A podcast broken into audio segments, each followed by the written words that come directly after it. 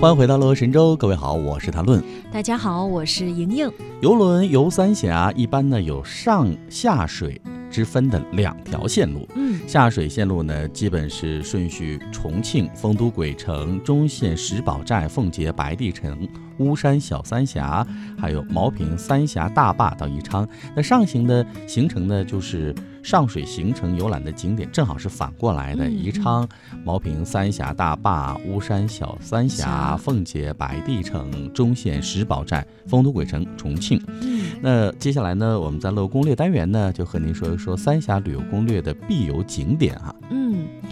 呃，必游景点之一呢，首选三峡大坝了，这是嗯一定要看的啊。是，它呢，距离下游葛洲坝水利枢纽工程呢有三十八千米，也是当今世界上最大的水利枢纽工程，也是全国首批五 A 级景区之一。它是在宜昌市啊。嗯大坝呢拥有三峡展览馆，还有潭子林园区，还有幺八五园区、劲坝园区以及节流纪念园五个园区，总的占地面积呢总共是十五点二八平方公里。旅游区呢是以世界上最大的水利枢纽工程三峡工程为依托，全方位的展示工程文化和水利文化。其中，潭子岭还有幺八五园区和节流纪念园呢，是常年对游客开放；坝顶呢，也会不定期的限时限人次的对外开放。嗯。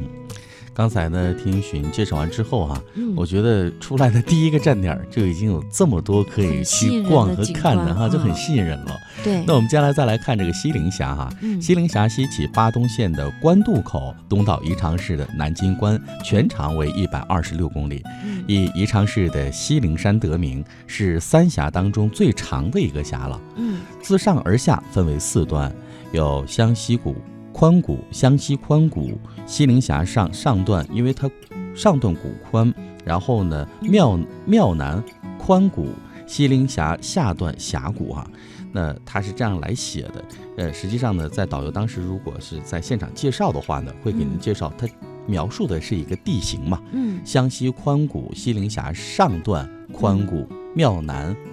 宽谷，嗯，西陵峡下段为峡谷，哦所以它是这样一个构成啊，哦上中下啊。哦，呃，那我们实际在语言描述的时候呢，可能你会觉得，哎，这个有点听不清楚。但是到嗯现场现场啊，这个游轮上的导游给你来一讲，讲嗯看一下那个地形图，再看一下那个地图，一看就明白哎，您就清楚了。对，呃，那沿江呢是有巴东、秭归和宜昌三个城市。嗯，那西陵峡呢是以险著称的，嗯整个辖区呢是由高山峡谷和险滩礁石组成的。嗯峡中有峡，大峡套小 峡，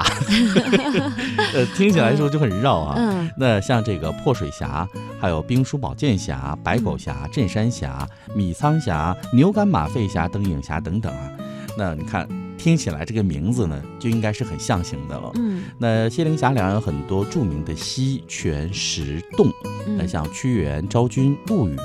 还有白居易、欧阳修等等吧。嗯呃，众多的历史名人都在这里留下过千古传颂的名篇诗赋了。嗯，那说了西陵峡，我们再来说说巫峡。这个巫呢，就是嗯，巫婆的巫，，对 嗯呃，巫峡呢分为东西两段，西段呢是由金盔银甲峡和剑川峡这两个峡组成，嗯东段呢也是由两个峡铁关峡和门扇峡组成。其实呢，这个巫峡是长江三峡的第二个峡，它也是三峡当中，呃非常整齐而且很长的嗯一段峡，所以呢又叫大峡，嗯就巫峡也叫大峡。嗯巫峡呢，它是以俊深啊非常漂亮、非常奇特嗯而闻名的。有一种空谷幽灵之感哈、没错，没错，非常的迂回曲折，奇峰延绵，大家可以想象一下，嗯，当云雾升腾的时候，嗯景色是非常的诱人的。是，呃，这个巫峡呢，最吸引人的其实呢是巫峡十二峰。嗯，在三峡工程蓄水一百三十九米之后，虽然呢对比起从前山峰的相对高差来说呢，呃有些下降，但是今天的巫峡十二峰仍然是非常的秀丽，仍然是竞秀争雄的。嗯。嗯那这里面这个神女峰啊，嗯，非常的值得一看哈、对，看完的人呢，用这样的词句来形容：嗯俏丽、俏丽啊那我们再来说一下这个瞿塘峡啊，嗯瞿塘峡呢西起奉节县白帝山，东起巫山县的大溪镇，长八公里，是三峡当中最短的一个了。嗯瞿塘峡是以雄著称的，那西端入口处两岸断壁、断崖壁立，嗯，高数百丈，宽不及百米。你可以看一下那个险峻的状况，那么嗯高却那么窄，嗯形同门户哈、那有这个夔门这样的一个说法，嗯叫做夔门天下雄，夔门嗯天下雄，素有这样一个称呼。峡中的水深流急，江面最窄的地方不足五十公尺，嗯波涛汹涌，奔腾呼啸，看起来就让人惊心动魄。那么窄，却那么急，那么凶。所以呢，刚才我们在讲到关于这个瞿塘峡的时候，就用一个“雄”字来概括它了。嗯那白帝城呢，坐落在紫色的白帝山上，原名是紫阳城，是一座历史悠久的古城了。它距离奉节县有八公里，位于长江三峡、第一峡、瞿塘峡的西口。白帝城呢，因为在西汉末年嘛，嗯，然后呢，公孙述据蜀，在这个地方筑城，后自号白帝而得名。因为三国时期的刘备讨伐这个东浩，呃，讨伐东吴啊哈、嗯这个兵败白帝城的时候呢，将家事国事就托于这个丞相诸葛亮啊，这个时候就闻名于天下。那唐宋以来呢，李白、杜甫、白居易和陆游等历代大诗人都在这个地方留下过大量的诗篇，所以呢，白帝城又享有诗城之誉哈、没错儿嗯，嗯那我们接下来再来盘点一下游三峡的一些经典的线路吧。对。